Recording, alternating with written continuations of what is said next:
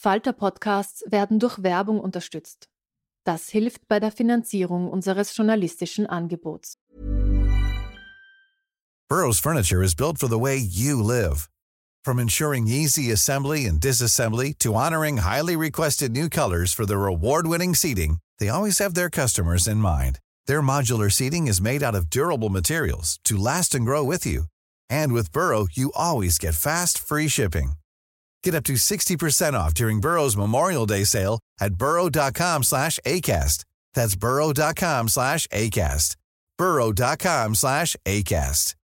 Everyone knows therapy is great for solving problems, but getting therapy has its own problems too, like finding the right therapist, fitting into their schedule, and of course, the cost. Well, BetterHelp can solve those problems. It's totally online and built around your schedule. It's surprisingly affordable too. Connect with a credentialed therapist by phone, video, or online chat, all from the comfort of your home. Visit betterhelp.com to learn more and save 10% on your first month. That's BetterHelp H E L P.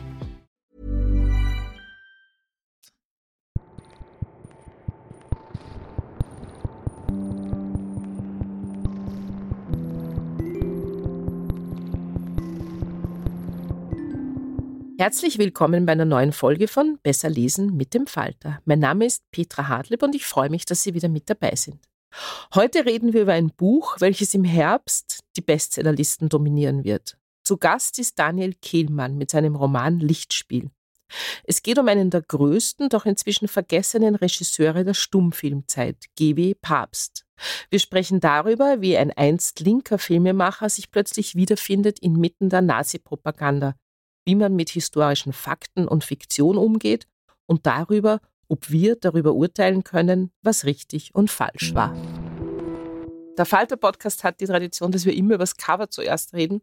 Jetzt habe ich lange überlegt, dein Cover kann man gar nicht so gut beschreiben. Es gibt nicht so viel her. Es ist eine Schriftlösung, ein Wortspiel sozusagen oder ein Wort. Ähm, war es immer klar, dass das eine Schriftlösung wird oder hattet ihr Bilder im Kopf oder wie, wie ist das Cover entstanden? Nein, es gab verschiedene Entwürfe. Das ist, äh, die, die sind die gleichen Designer, die das Cover zu Till gemacht haben. Das ganz toll war meiner Meinung nach. Das hatte ich mir äh, gewünscht. Und ähm, es gab verschiedene Entwürfe, es gab einige Schriftlösungen und auch andere mit Bildern.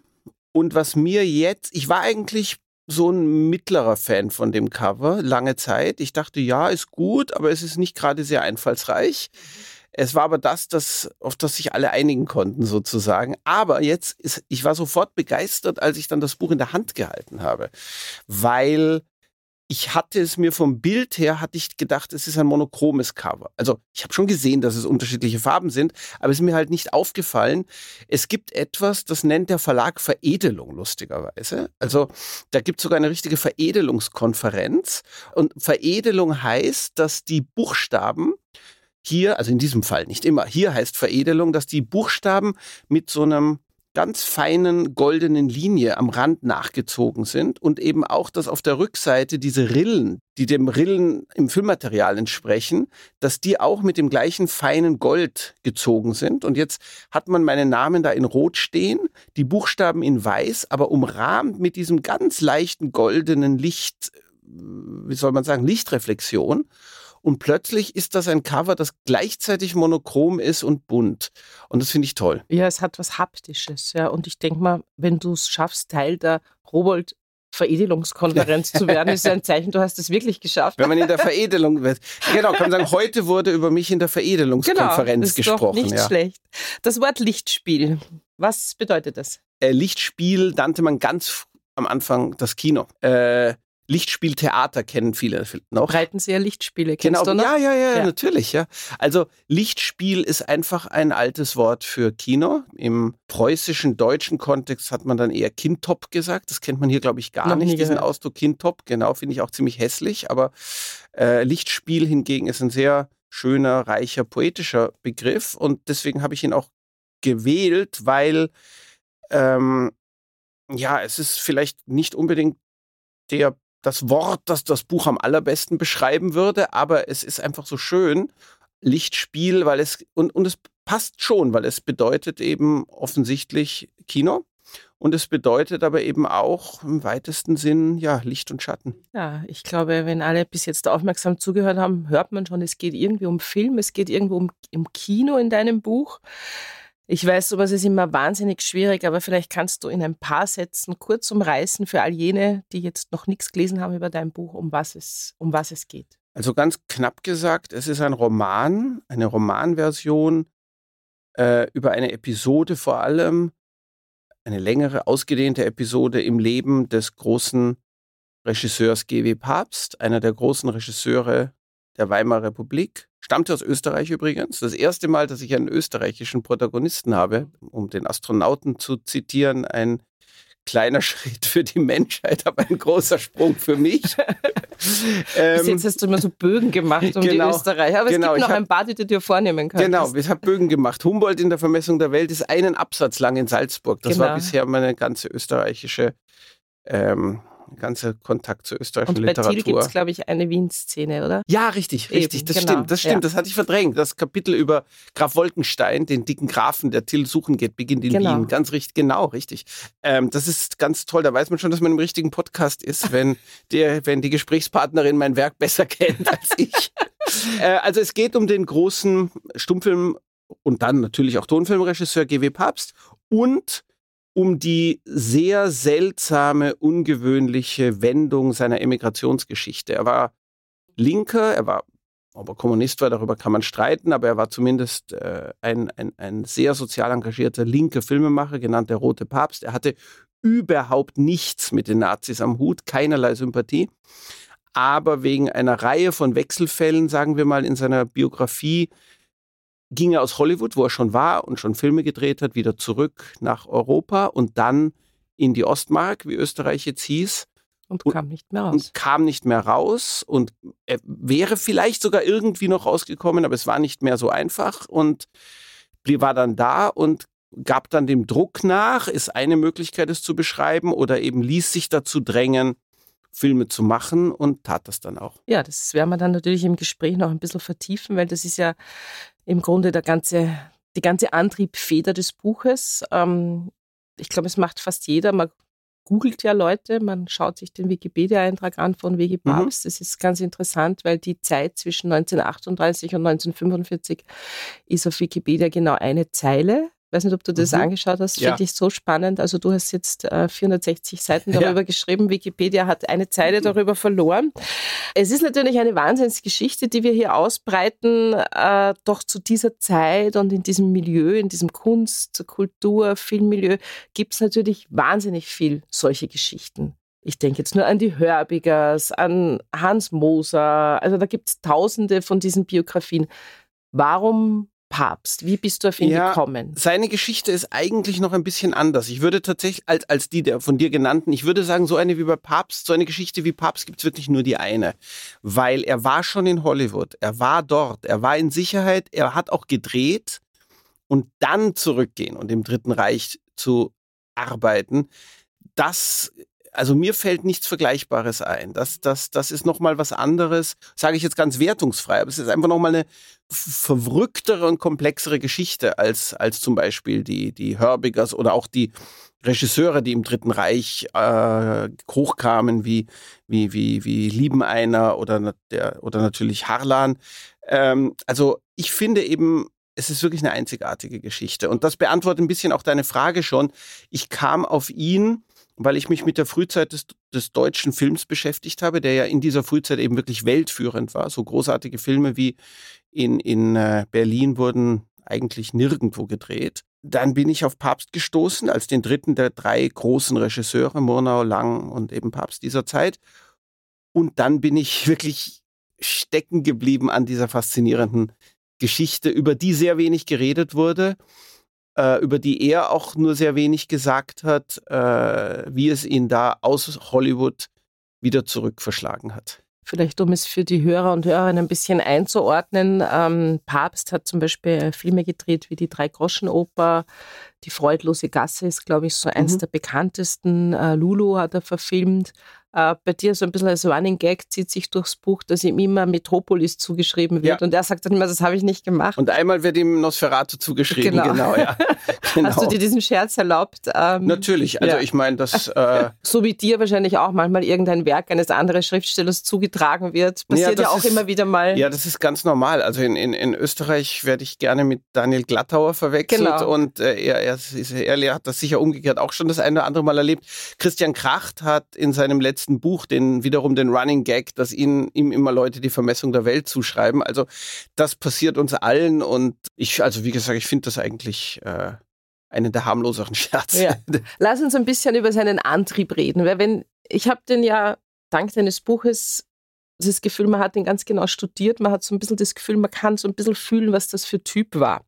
Und er war ja eigentlich so ein bisschen ein Anti-Held. Also er war jetzt so der, nicht der große Macher. Mhm. Also wie du ihn beschreibst, er war so ein bisschen dicklich, er hatte irgendwie hat sich immer unglücklich in total tolle Frauen verliebt, denen er eigentlich auch zu zu hässlich war. Also, also da muss man so natürlich immer, wir reden jetzt von meiner Romanfigur. Von deiner Romanfigur. Du äh, hast ihn so gezeichnet. Ja, ja. Genau. Du bist aber natürlich auch, nehme ich an, von Bildern ausgegangen. Du hast recherchiert. So eine gezeichnete Figur kommt ja nicht aus dem Ja, Nichts. ja, das, ich sage immer wieder, wir Romanautoren machen genau das als unser Auftrag, was für Journalisten eine Todsünde ist, nämlich wir beschäftigen uns mit etwas, wir recherchieren, wir lesen, wir erkunden die Dinge und auf dieser Basis von dem, was wir da rausgefunden haben, erfinden wir was, um das Bild, das wir gewonnen haben, besser herauszuarbeiten. Wir dürfen das, weil wir eben in einem Genre arbeiten, wo man uns von uns Erfindung erwartet und uns das zugesteht. Historiker oder Journalisten dürfen das eben nicht, weil es eben die Vereinbarung mit mit dem Publikum, mit den Lesern, mit den Konsumenten sozusagen, äh, dass man je nach Gattung so etwas darf oder nicht. Mhm. Ja, wenn man das Buch liest, gibt es natürlich zwei Möglichkeiten. Entweder man liest es einfach und nimmt sozusagen hin, was du, was du mhm. uns auftischt, oder man fängt an, Sachen nachzuschauen genau. und dann kommst du natürlich ganz ja. schnell ja. in Teufelsküche, mhm. weil, ähm, und ich habe mich dann gefragt, gibt es da ein Muster? Also es gibt ja bestimmte Namen, Leni Riefenstahl, äh, den Karasch, also die kommen vor, ja. die gibt es wirklich. Ja. Und dann gibt es Namen, wo du das Gefühl hast, ey, die gibt es fix wirklich, weil das schreibst ja. du so plastisch, aber dann findest du nichts. Das ähm, ist eben auch das, was ich versuche, dieses äh, Spiel in zwei Richtungen zu betreiben. Eben ja, zu erfinden auf der einiges zu erfinden über historische Figuren. Das habe ich an der Vermessung der Welt auch gemacht. Ähm, und und, und in, in, auch in meinem Theaterstück Geister in Princeton zum Beispiel an der, an der Figur Kurt Gödels. Äh, aber eben dann auch zwischen diese historischen Figuren Leute einzubetten, wo man, also es freut mich jetzt sehr, wo, wo es genauso sein soll, wie du es jetzt beschrieben hast, wo man denkt, die muss es gegeben haben und äh, die, die äh, gibt es dann nicht. Ich habe mir sogar schon mal überlegt, einen falschen Wikipedia-Artikel anzufertigen für eine oder andere Figur, aber sowas würde ich nicht, äh, sowas, das wäre auch wieder unsinnig, weil das, ja, es ist ja in Ordnung, dass man rausfinden kann, was stimmt und was nicht. Ich will ja außerhalb des Buches dieses Spiel nicht komplizierter machen, nur innerhalb des Buches. Ja. Aber gehst du dann nach einem bestimmten Muster vor oder nimmst du einfach mal, ich stelle mir das immer so ein bisschen vor, du könntest sagen, es ist wie ein Gerüst eines Hauses. Du hast die Ziegelsteine, die sind sozusagen mhm. die echten Fakten und dann baust du rundherum die, die, den Mörtel oder ein Knochengerüst ja. und du baust Fleisch und Fettgewebe rundherum. Hast ja. du da ein bestimmtes Muster oder geht das einfach beim Schreiben so, denkst du, ah, jetzt brauche ich eine Figur und die kommt da jetzt rein? Das geht, also es geht relativ spontan. Es geht relativ spontan und ähm, es gibt so eine gewisse ähm, wie soll ich sagen, so, es, es, es liegt eine gewisse schöne Energie darin, wiederum mit historischen Figuren arbeiten zu können, wo man weiß, dass der nicht, dass diese Figur nicht nur ein Name ist, sondern schon mit einer gewissen Vorstellung auftritt. Also wenn bei mir einige Leute sich in einer, in einer Wohnung treffen und leise reden müssen, weil die Nachbarn alles hören, was sie sagen und man lebt in einer Diktatur, da ist das nicht harmlos. Und dann klopft es an der Tür und jemand kommt rein, dann ist es ein großer Unterschied, wenn ich sage, ein Herr Fred Langmein kommt rein oder wenn das Heinz Rühmann ist. Äh, und äh, das, das, das kann man natürlich nicht überdosieren, und, äh, aber es ist schon, wenn man mit Figuren, mit, mit, mit historischen Figuren, mit Klarnamen arbeitet, ist das schon sehr stark sozusagen oder schön, wenn man das manchmal benutzen kann. Einfach die Tür geht auf und es kommt jemand rein wo Leser genau wissen, wer das ist oder es zu wissen meinen. Ja. Und dann, äh, und dann äh, ist das aber natürlich auch eine Romanfigur. Äh, aber der kann man, es gibt natürlich auch Grenzen, was man so einer Figur andichten kann. Es muss sich auch noch im Rahmen des Möglichen bewegen. Also wenn dann Rühmann in der Szene erzählt, dass er sich von seiner jüdischen Frau hat scheiden lassen, dann wäre es äh, etwas seltsam, wenn ich das erfunden hätte. Ja. Kann man vielleicht auch machen, aber das hätte einfach keinen Sinn gehabt in dem Fall.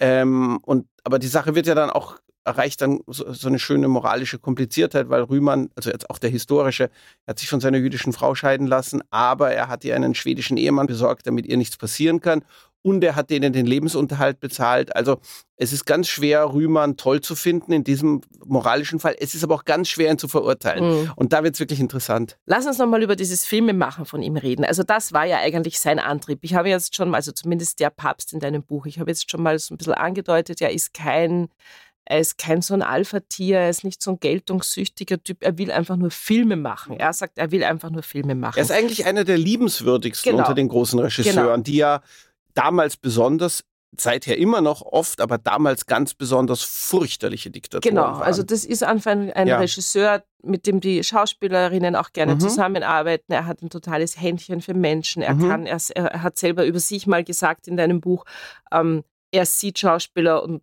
weiß, was sie falsch machen und kann mhm. es ihnen erklären. Also er ist wirklich ein begnadeter Regisseur. Mhm.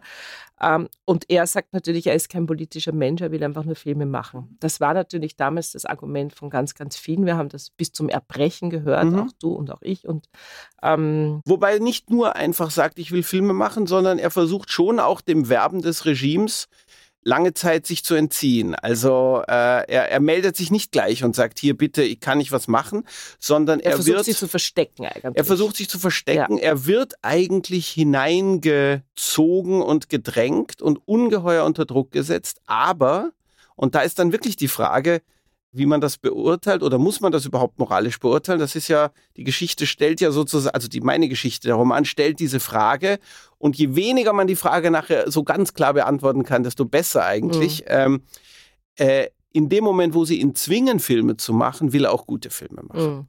Und äh, ist das Ko Kollaboration? Wann beginnt dann die Kollaboration? Genau.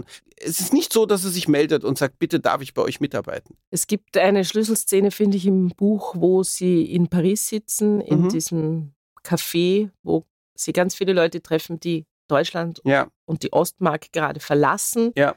Und alle sind erstaunt, weil er sagt, er geht zurück. Mhm. Sein Argument ist, seine Mutter ist krank, er muss zurück in die Steiermark, mhm. in sein kleines Schlösschen. Das ist äh, natürlich nur ein, nur ein Grund, warum mhm. er zurückgeht. Warum, warum geht er nicht wieder nach Hollywood? Was, was, was ist da passiert mit ja, ihm? Ich weiß es auch nicht, muss ich jetzt sagen. Es auch nicht. Sondern, äh, also es ist so, dass der Mensch, jetzt ganz groß gesprochen, der Mensch durchschaut sich selber nicht so ganz immer. Also nicht nur dieser Mensch, keiner von uns. Und äh, es ist ja vollkommen nachvollziehbar, dass jemand seine Mutter besuchen geht. Und dass er dann, dass es dann aufgrund natürlicher Trägheit auch dann schwierig ist, gleich wieder abzureisen. Und bei ihm kommen dann noch besondere erschwerende Umstände hinzu. Aber es hat ihn auch, das ist auch eine Szene, die ich schreibe, auf einer Party am Swimmingpool bei Fred Zinnemann, hat ihn ein Abgesandter kontaktiert des deutschen Propagandaministeriums. Kuno Kremer, den genau. du so schön erfunden hast, genau, dass ich ihn geglaubt habe. Den ich schön erfunden habe. Ein, ein, ja, ich bin nicht mal sicher, ob man ihn einen Nazi nennen kann. Er ist einfach ein Funktionär. Er ist eine Art, oder sagen wir mal, äh, ich wollte bei ihm eine Art von Nazi erfinden, wo es ganz, oder von NSDAP-Funktionär, sagen wir so, von deutschem Funktionär, äh, Nazi-Funktionär, äh, wo es ganz schwer ist zu sagen, ähm, das ist eine ganz andere Art von Mensch. Mit dem habe ich überhaupt nichts zu tun. Ich wollte ihn nicht sympathisch machen, so weit würde ich nicht gehen, aber ich wollte ihn so nachvollziehbar machen, dass man nicht einfach wegschieben kann und sagen, all diese Leute sind vollkommen andere Menschen als wir gewesen. Monster, Sadisten, Tiere, wir haben nichts zu tun mit denen, sondern ähm, also ich wollte eine Art von, ja, so, ich wollte jemanden da finden, wo man schon das Gefühl hat, Puh, das hätte ich, das hätte nicht vielleicht ich oder du machen können, aber viele von uns. Und der hat ihn eben kontaktiert und ihm gesagt, die Wege, die Türen stehen offen, Sie können zurückkommen, Sie können bei uns alles machen, alles ist möglich. Und das ist schon für einen Regisseur, ich kenne ja selber viele Regisseure, ich kann mir nicht vorstellen, dass es irgendeinen Regisseur gibt, für den das nicht eine verführerische Ansage ist. Mach jeden Film, den du willst, das Budget spielt keine Rolle.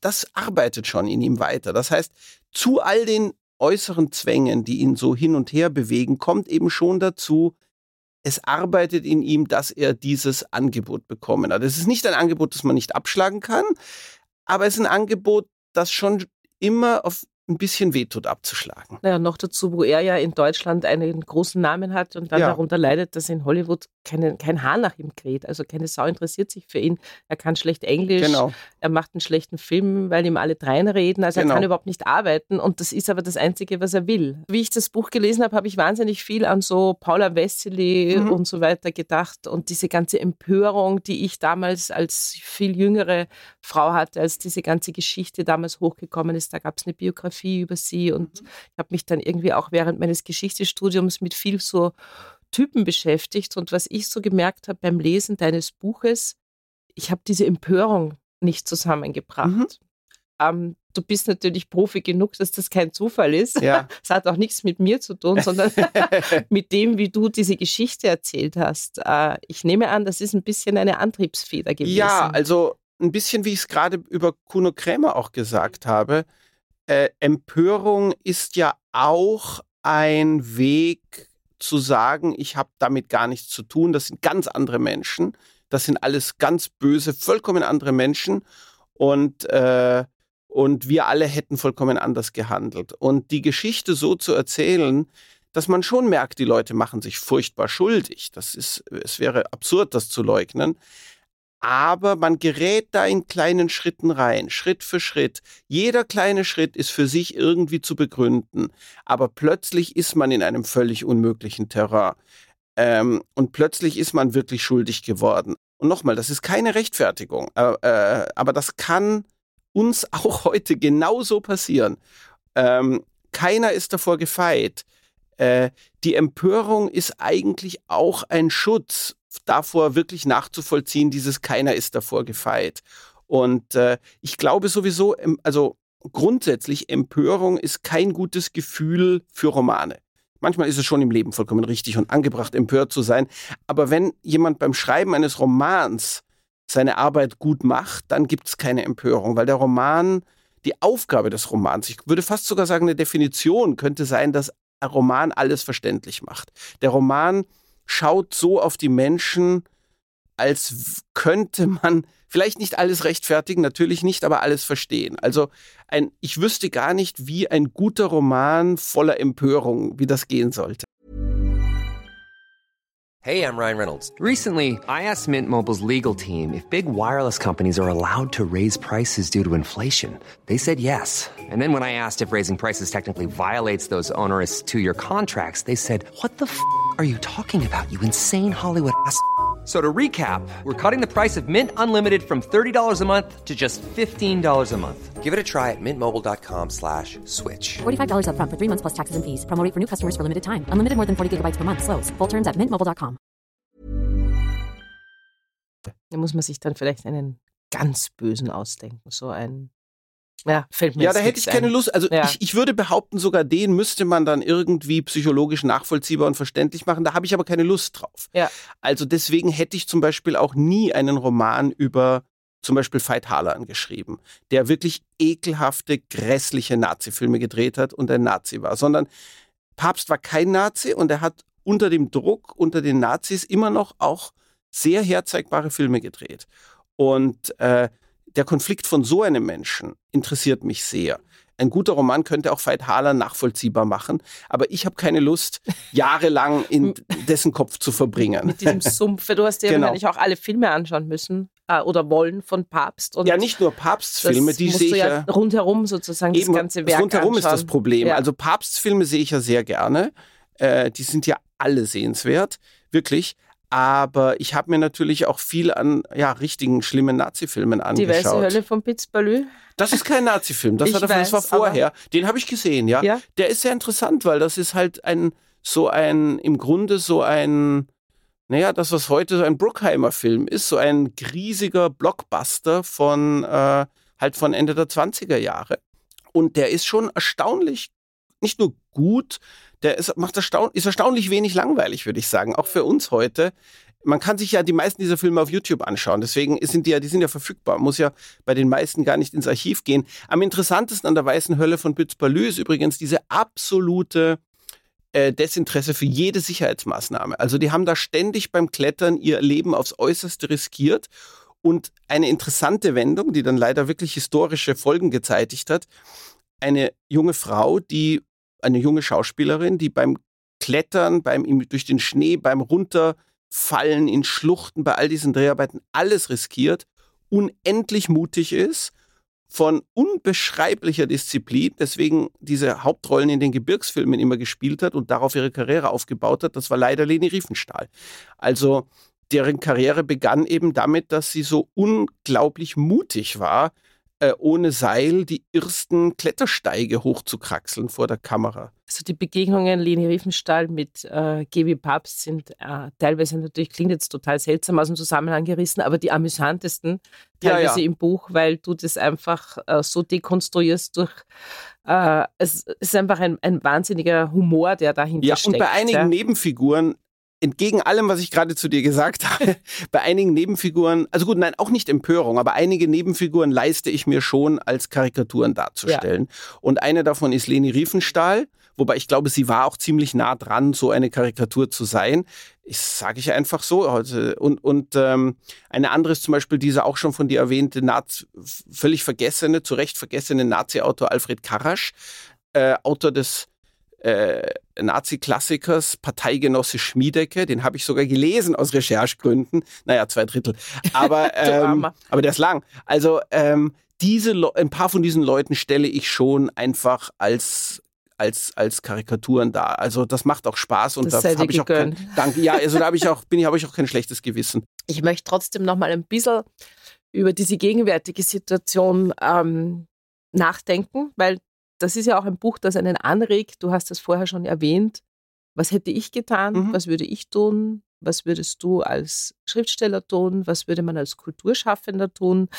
Äh, auch wir haben solche Situationen immer wieder schon erlebt, mhm. ohne dass ich jetzt äh, jegliches politisches System, in dem wir gelebt haben, mit der Nazi-Herrschaft vergleichen Klar. will. Aber trotzdem gibt es immer wieder mal Situationen, wo man sich entscheiden muss. Ich kann mich erinnern, es gibt Hinweise oder Ratschläge von Freunden, lass dich nicht mit dem Blümel fotografieren, genau. das kriegst du nicht wieder aus dem Netz, gib dem nicht die Hand, welches mhm. Stipendium nimmst du. Ja. Ich kann mich erinnern an deine, an deine Rede zum also den Anton Wildgans Preis bekommen hast 2019 an die Kurzregierung.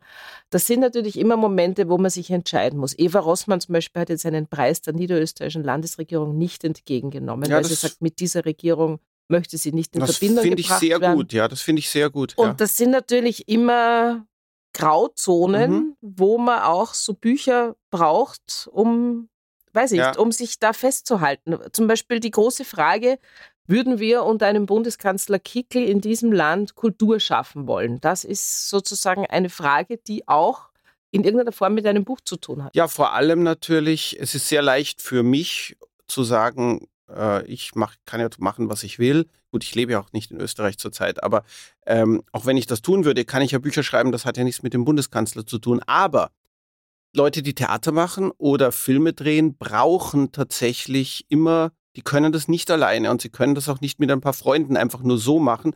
Die brauchen große Ressourcen und diese Ressourcen kommen halt sehr oft oder bei uns fast immer von der öffentlichen Hand. Und da stellt sich dann wirklich die Frage sehr ernsthaft, kann man sagen, ja, ich bekomme dieses Geld, ich mache aber widerständige Kunst, das ist auch kein Quatsch, das kann man absolut so sagen. Oder sagt man, ich nehme gar kein Geld von denen an ich, ich würde sagen, da gibt es fast keine richtige Antwort. Es gibt unterschiedlichsten Antworten darauf und das muss auch tatsächlich immer am konkreten Fall ausgemacht werden. Damals, als ich den Wildganspreis bekommen habe und vorher auch, habe ich kurz, hatte ich kurz vorher das Bruckner Festival eröffnet. Also da habe ich das so gelöst für mich, dass ich gesagt habe, im Gegenteil, wenn ich in Österreich eingeladen werde, aufzutreten zurzeit, dann mache ich das erst recht, aber ich werde jedes Mal sagen, dass diese Regierung unerträglich ist. Und äh, ich, ich, äh, ich habe auch gesagt in, in einer von den beiden Reden, dass der amtierende Vizekanzler ein ehemaliger Neonazi ist, mit diesen Worten. Äh, ich weiß noch, da gab es eine kleine Debatte, ob das dann in den Nachrichten ausgestrahlt wird, der Ausschnitt. Ich glaube, es ist, da wurde dann ein anderer Ausschnitt. Aber äh, Also äh, ich, ich, hätt, ich hatte eben das Gefühl, man kann schon einen Preis annehmen. Und, und tatsächlich Wildganspreis, das habe ich wirklich damals auch angelegt als einen Appell an die ÖVP sozusagen, weil ich tatsächlich auch gesagt habe, es gibt ja noch andere Leute in der ÖVP als den jungen Kanzler. Und wollen Sie wirklich, dass die ÖVP als Ermöglicher von all dem dasteht? Weil das ist ja eine ÖVP-nahe Preis gewesen. Das war dann zum Glück obsolet, weil drei Tage später war Ibiza. Äh, also insofern hatte sich das dann erfreulicherweise erledigt. Aber man muss tatsächlich, also ohne dass man schon in einer Diktatur ist, sobald man es mit einer Regierung zu tun hat, mit der man einfach ganz und gar nicht einverstanden ist, nicht nur ein bisschen nicht einverstanden, sondern eben aus demokratischen Grundsatzerwägungen nicht einverstanden ist, muss man sich diese Fragen dauernd stellen. Du hast ähm, den Papst, natürlich, der Papst hat eine Familie gehabt, das ist die Trude, die gibt es wirklich. Trude mhm. hat keinen eigenen Wikipedia-Eintrag, habe ich extra mhm. überprüft. Das ist eigentlich fast, ist eigentlich unfassbar, weil auch sie war eine wichtige Person. Ähm, hat einen Sohn gehabt in deinem Buch. Gab es den Sohn wirklich? Es gab in Wirklichkeit zwei Söhne. Äh, der ältere, Michael, wurde erst äh, wurde erst gegen Ende des Krieges geboren. Den gibt es in meiner Version nicht. Ähm, der andere, der in Wirklichkeit Peter hieß, der ältere Sohn, ist eigentlich die dritte Hauptfigur des Buches, genau. neben Papst und, und Gertrude. Äh, über den eben auch erzählt wird, dieser ganze mörderische Alltag dessen, was das Dritte Reich mit jungen Menschen und Kindern gemacht hat. Diese Extremindoktrinierung der Kinder unterworfen wurden. Das wäre meine Frage gewesen. Genau. Du hast sozusagen das Buch in drei Teile mhm. unterteilt. Das eine ist draußen, drinnen und danach, glaube ich. Danach, genau. Äh, und drinnen beginnt mit der Perspektive des jugendlichen Jakobs, ja. Äh, was dich natürlich sofort als Leserin in eine völlig andere Dimension mhm hebt. Äh, Genau, das war dir wichtig, die jugendliche Verführbarkeit äh, zu verstehen, wie, mit was hat der zu kämpfen, warum findet der die Hitlerjugend toll. Er findet äh, sie dann toll, weil ihm beigebracht wird, sie toll zu finden. Junge Menschen sind sehr formbar und seine Eltern sind ja nicht bei ihm, um ihn zu unterstützen, wobei das ja auch nicht so leicht ist, weil in einem totalitären Staat kann man ja dem eigenen Sohn nur schwer sagen, das bringen sie dir in der Schule bei, das ist aber alles Unsinn. Denn wenn der dann sagt, das ist alles Unsinn, dann ist man im Konzentrationslager. Also ähm, dass äh, man ist dieser Indoktrinierung der eigenen Kinder und das ist ja eigentlich mit das Furchtbarste. Eigentlich in einem so drastischen totalitären Staat relativ hilflos ausgeliefert und natürlich vollkommen hilflos, wenn man das Kind ins Internat schickt. Und äh, ich, ich habe ihn mir eben tatsächlich, es ist bei ihm noch zugespitzter, weil er ist so hoch, er ist ein hochbegabtes Kind, er kann ungeheuer gut zeichnen. Er ist ein, ein, ein, ein wirklich, aus ihm hätte ein großer Künstler werden können unter anderen Umständen. Und äh, das wird alles gebrochen. Und er ist nach dem Krieg auch schwer verletzt, äh, also schwere Verbrennungen. Er ist ein, ein ähm, gebrochener Mensch. Äh, das äh, wird am Schluss noch so erzählt, weil er einen Besuch bei Louis Brooks macht als alte Dame, die mit seinem Vater gearbeitet hat. Und äh, also das ist im Grunde auch die, die, äh, also wenn man jetzt vom historischen Papst redet, nicht von meiner Romanfigur, das, was mich am stärksten verblüfft und irritiert hat, dass jemand, äh, ja, dass jemand off offenbar, ohne da zumindest je Schuldgefühle zu äußern, sein eigenes Kind dieser Maschine unterwirft, die es in einen Nazi verwandelt. Ja. Und da sind wir wieder bei deinem Buch und als Bogen zum Schluss fällt mir dann ein, es gibt am Schluss ein sehr berührendes, längeres Gespräch zwischen dem Ehepaar Papst und im Grunde mhm. ist es das, was Trude ihrem Mann am meisten vorwirft, dass er sozusagen dieses Kind ja. dem ausgesetzt hat. Nicht diese ganzen Filme, ja. nicht das ganze Leben, ja. nicht ihr gebrochenes mhm. Leben, sondern dass er das Kind nicht vor diesem Regime bewahrt hat, oder? Ja, genau. Das spricht sie am Schluss deutlich aus und äh, also wie sie ja überhaupt das moralische Zentrum des Buches ist. Sie hat ja einen sehr klaren moralischen Kompass. Sie ordnet das alles die ganze Zeit über richtig ein und leidet auch sehr darunter. Und ähm, es endet eben mit so einer leicht, ja, sollte ich jetzt vielleicht nicht erzählen, was für eine Szene das genau endet, aber es endet, die, der letzte Auftritt der beiden ist eine Art, ist eine Art sehr offene Aussprache. Und da sagt sie ihm, dass das das ist, was sie nicht verzeihen kann. Ja, Schlusswort gibt es eigentlich nicht wirklich bei diesem Buch. Ich kann es wirklich nur empfehlen, jedem zu lesen. Äh, jeder hat nicht die Gelegenheit, mit dir darüber zu reden. Ich freue mich sehr, dass du es mit mir gemacht hast. Ich hätte noch ungefähr 10 Millionen Fragen, äh, aber ich kann sie einfach nochmal lesen. Und vielen Dank für das Gespräch. Sehr, sehr gerne. Danke dir. Und jetzt liest uns Daniel Kehlmann ein kleines Stück aus seinem neuen Roman vor. Lichtspiel, erschienen im Rowold Verlag. Kein Windhauch, erstarrt die Palmen ums Schwimmbecken. Papst kam es vor, als wäre er in ein koloriertes Foto geraten. Ein Vogel schwebte reglos über ihnen. Die Sonne spiegelte sich im Wasser, so grell und rund, wie Kinder sie zeichnen. Die Zigarette schmeckte nach kalter Asche. Er sog, kein Rauch stieg auf. Der Mann im Liegestuhl, dessen Namen er vorhin nicht verstanden hatte, und jetzt war es zu spät, um nachzufragen, sah ihn an, ohne die orange getönte Brille abzunehmen. Dann sprach der Mann. Papst verstand kein Wort. Er nickte. Was sollte er auch sonst tun? Seitdem er in Hollywood angekommen war, kämpfte er darum, sich nicht anmerken zu lassen, wie schlecht sein Englisch war. Ermutigt durch Papsts Nicken, sagte der Mann noch etwas. Und jetzt verstand Papst immerhin, dass er einen Film lobte, in dem es entweder um Cowboys oder um eine verliebte Frau ging. Der Mann hatte, auch das verstand Papst, diesen Film entweder gerade gesehen oder noch nicht gesehen. Entweder hatte er ihn selbst produziert oder aber er wollte ihn produzieren.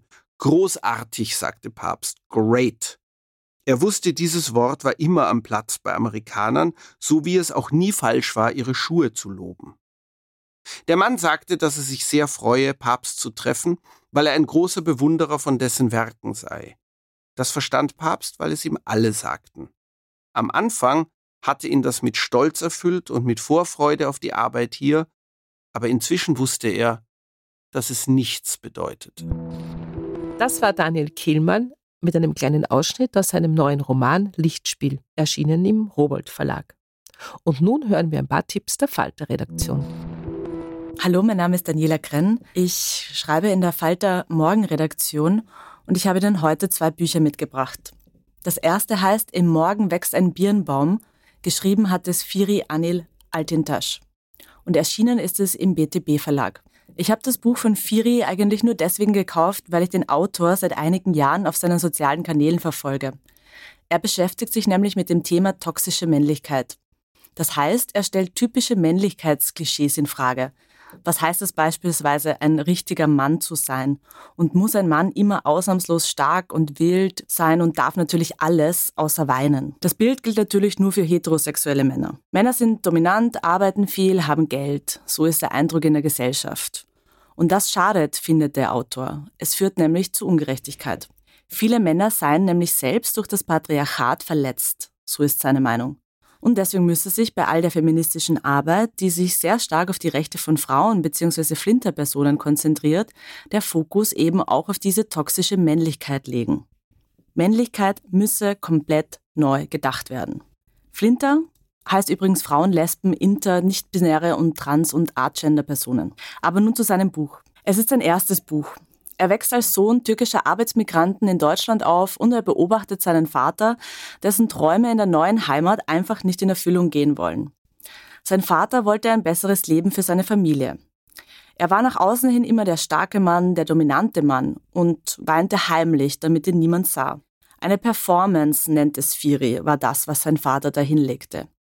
Genauso wie seine Mutter performte, wenn sie sich ums Essen kümmerte und still war, wenn Besuch kam und der Vater das Reden übernahm. Über all das reflektiert Firi nun in dem Buch. Denn er selbst übernahm die Rolle des Vaters, als er in die Pubertät kam. Immerhin war er ja auch ein Mann. Doch bei Firi kommt noch etwas anderes hinzu. Denn er wird in der deutschen Mehrheitsgesellschaft eben nicht nur als ein Mann wahrgenommen, sondern eben auch als der türkische, nicht deutsche, nicht weiße Mann gesehen. Das hat natürlich dazu geführt, dass ich irgendwann gedacht habe, ich will der Typ sein, der krasse Rapmusik hört und einen Bling-Bling-Ohrring trägt. Das hat auch damals eine Berechtigung gehabt, weil ich da zum ersten Mal eine Sicherheit in meinem eigenen Sein und meinem eigenen Sozialisation gefunden habe, sagt Firi. Und trotz all den Selbstreflexionen über Männlichkeit und Migration bleibt in dem Buch aber auch sehr viel Platz für Erinnerungen an die Kindheit, an Urlaube bei der Familie und an den Birnbaum, der noch immer in Opas Garten steht. Das zweite Buch, das ich Ihnen mitgebracht habe, heißt Traumland und geschrieben hat es Adam Subocinski. Erschienen ist das Buch im Klett-Cotta Verlag. Und es ist wieder ein Buch über Migration, über das Verlassen und Ankommen und Generationenkonflikte.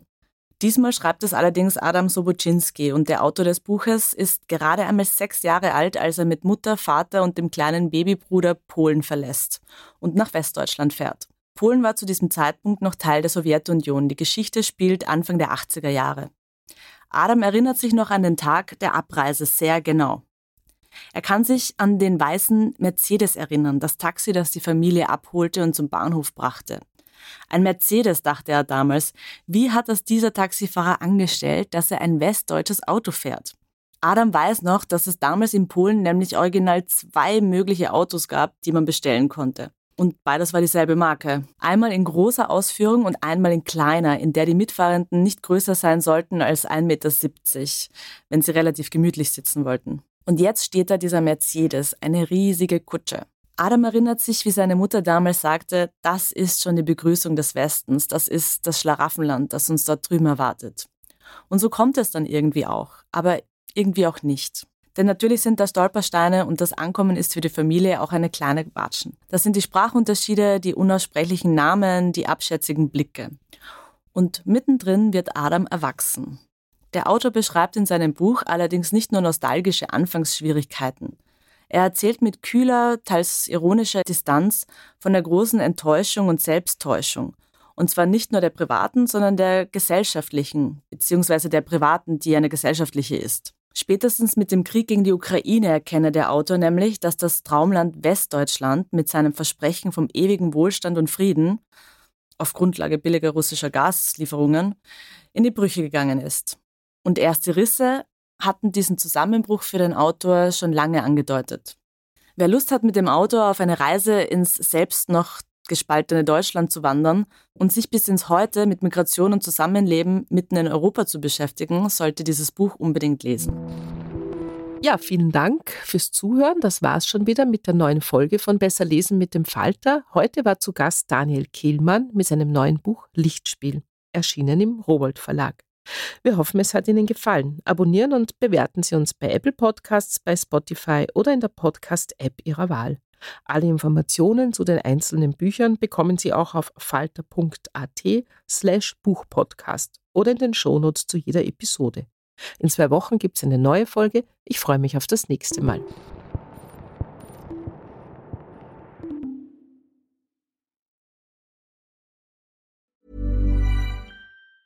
Planning for your next trip? Elevate your travel style with Quince. Quince has all the jet setting essentials you'll want for your next getaway, like European linen, premium luggage options, buttery soft Italian leather bags, and so much more. And is all priced at 50 to 80% less than similar brands. Plus, Quince only works with factories that use safe and ethical manufacturing practices. Pack your bags with high-quality essentials you'll be wearing for vacations to come with Quince. Go to quince.com/pack for free shipping and 365-day returns. Planning for your next trip? Elevate your travel style with Quince. Quince has all the jet-setting essentials you'll want for your next getaway, like European linen, premium luggage options, buttery soft Italian leather bags, and so much more. And is all priced at 50 to 80% less than similar brands. Plus, Quince only works with factories that use safe and ethical manufacturing practices. Pack your bags with high-quality essentials you'll be wearing for vacations to come with Quince. Go to quince.com/pack for free shipping and 365-day returns.